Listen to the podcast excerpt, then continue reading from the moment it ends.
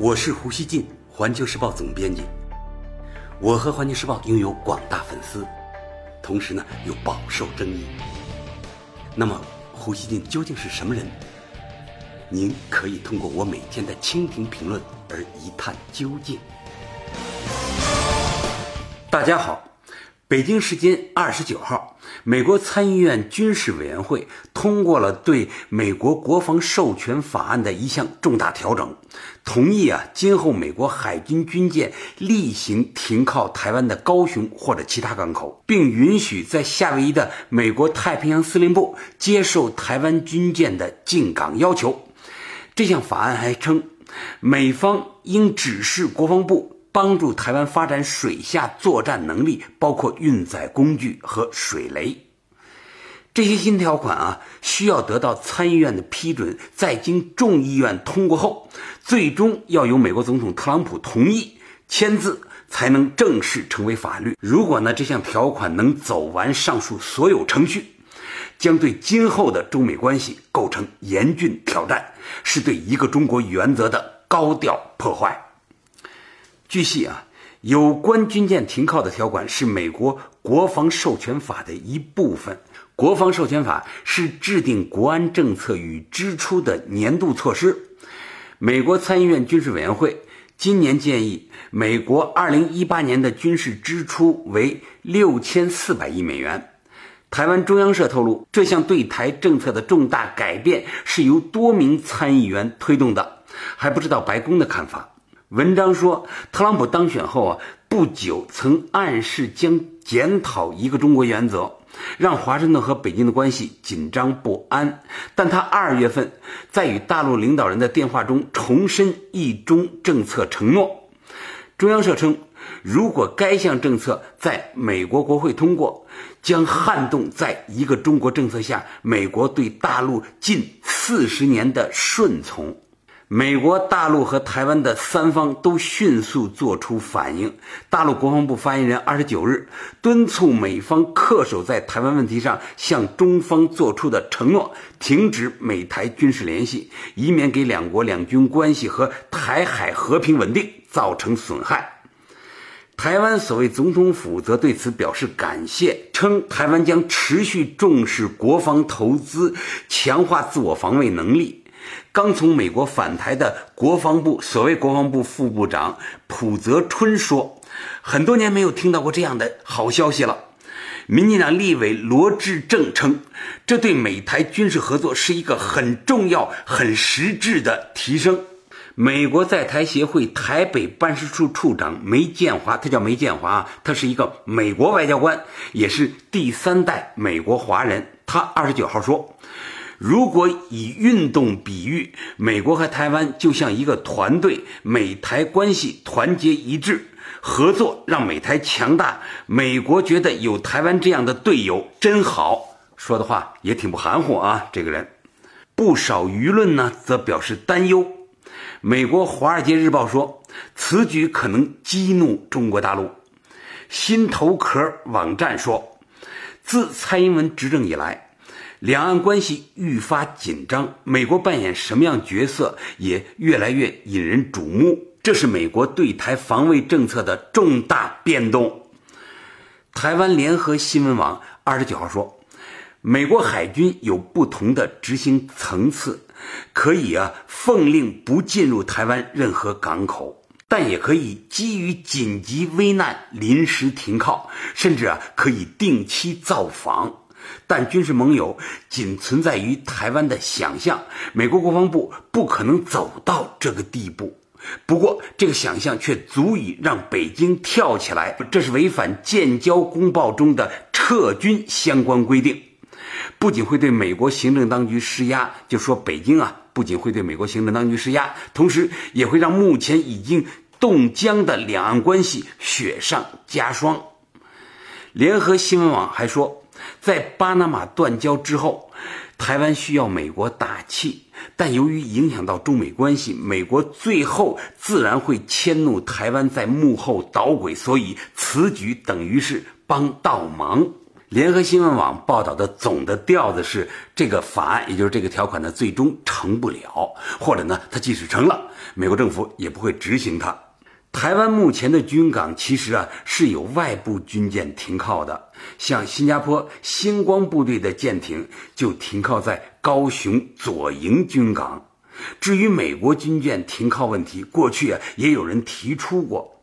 去年五月，美国海军斯坦尼斯号。动核动力航母呢，原计划停靠香港，被大陆拒绝后，美国众议员福布斯就鼓动五角大楼考虑其他地点。他称，区域间的许多美国盟友伙伴，包括台湾，毫无疑问将张开双臂欢迎航母与舰上人员到访。不过，当时的马英九当局啊，对这样的好意不领情。时任海军参谋长刘志斌直接呢就给怼回去了，说台湾没有港口可让美国航母停靠。不少人认为，停靠军舰这个决议最终成为法律的可能性不大。前国民党立委林玉芳就说，此提案通过的机会不大。最大的问题呢，在于中国大陆特朗普政府不会想跟大陆挑起斗争。大家都知道，当时呢，中美建交时，中方提出了三个基本条件：第一是美国跟台湾断交；第二是废除共同防御条约，美国此前就是根据那个条约把台湾当作盟国；第三是撤军，也就是美国在台湾的军队必须全都撤走。在一九七九年之前啊，美国在台湾是有驻军的。美国保障了这三个事情后，中国才跟美国建交的。尽管台湾有一些人认为这个让美国军舰停靠台湾港口的这个新法案呢，最终通过的可能性不大，但是我认为呢，北京方面不可对此掉以轻心。现在呢，美方他的有一些人呢，还是在鼓动特朗普政府啊，跟中国。对中国呢，采取更加强硬的态度，这种势力呢，我们不能低估。美方一些强硬派的人士可能会认为，如果这个法案通过了，届时美国行政当局呢，就拥有了按照新法案形式，也就是向台湾港口派军队、呃派军舰停靠。这样做或者不那样做的两种选择，他就可以以此对北京施加压力，作为胁迫北京做其他重大让步的筹码。大家知道啊，一旦美国军舰真的有一天停靠台湾港口，性质呢将是非常严重的。它首先代表了美台军事关系的蛮横提升。由于呢，美国承认中华人民共和国政府是中国唯一的合法政府，他在未经北京同意的情况下，经与台湾地区商议啊，就把军舰给派过去。此行为啊，甚至可以被视为是对中国主权和领土完整的侵犯。他去台湾去哪儿？那必须北京同意啊！北京是中国的中央政府唯一的合法政府啊！台湾地区一个诸侯同意你去，你就去了。你不跟北京同意？台湾地区一个诸侯同意去，你就去了。不经过北京同意，啊，这个性质确实将是非常恶劣的。特朗普啊，正式成为美国总统后，改变了他之前围绕一中原则的挑衅性态度，那使啊中美关系重新进入正轨。如果在台湾停靠军舰的法案最终通过了，那将意味着中美关系啊又重新陷入这一领域的尖锐纷争之中。我觉得不排除是在巴拿马与台湾断交以后啊，蔡英文当局与美国亲台势力共同策划推动了这一危险举动。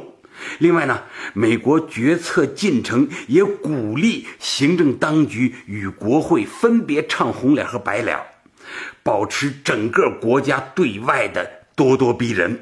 我相信啊，北京不太可能对美国参议院军事委员会正在运作的这个事情呢无动于衷。这是一场啊需要大量幕后交涉以及公开行动的原则性严肃博弈。它呢也将考验北京的意志和智慧。我觉得啊，挑战实际上呢来自两个方向，就是美国和台湾蔡英文当局。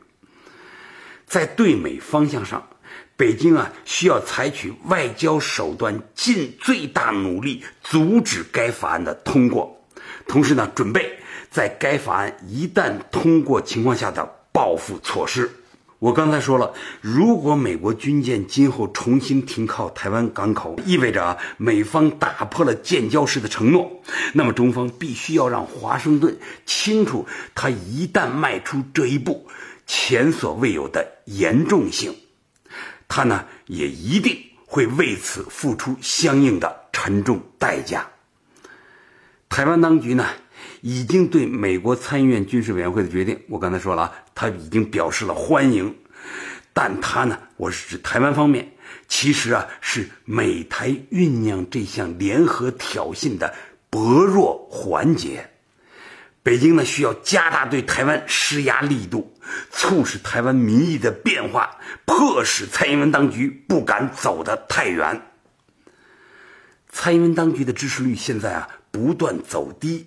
岛内目前实际上已经危机四伏，大陆呢应当考虑收回部分惠台经济政策，比如啊，咱们可以减少台湾水果的进口，传递反对台湾走危险路线的信号。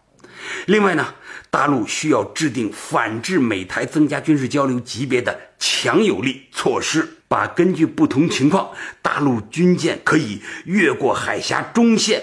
另外，可以贴近台湾海岸，甚至派飞机飞越台湾岛，以及在台湾空域搞例行巡航等措施，都把它们摆到桌面上，把对台一般性的施压，逐渐呢转变为极限施压。另外，如果蔡英文当局采取进一步的对抗政策，大陆呢？就可以考虑将打击民进党政府变成对台政策的轴心。我们呢可以撬动台湾公众对蔡英文当局的反对，使得相关议题处理的主动权始终在我方。届时呢，两岸就会从冷和平进入热对抗的状态。如果出现那种情况啊，台湾社会必将出现心乱，台湾当局呢将很难继续坐在台上。我是指蔡英文当局啊，他将很难继续坐在台上。两岸和平啊，大家知道固然可贵，但是太和平了，也会使台独势力有恃无恐。台海呢，或许啊需要经历一个和平加温和政府，然后是。动荡加激进政府，然后啊是和平加温和政府的轮回节奏。经过几番交替以后，台湾在两岸政策上的温和路线啊才会逐渐稳定下来。在今天节目的最后，我要再次强调，中美围绕台海问题的博弈，最终的决定性因素还是实力。中方啊。必须啊，我们这边啊，必须不断致力于坚实的军事斗争准备。你越不想打，越要做好军事斗争准备。我们的实力和战略意志需要足以让美台方面忌惮最后的摊牌，那样的话，他们才会有所克制。感谢收听今天的《火焰不蓝语》，咱们下期见。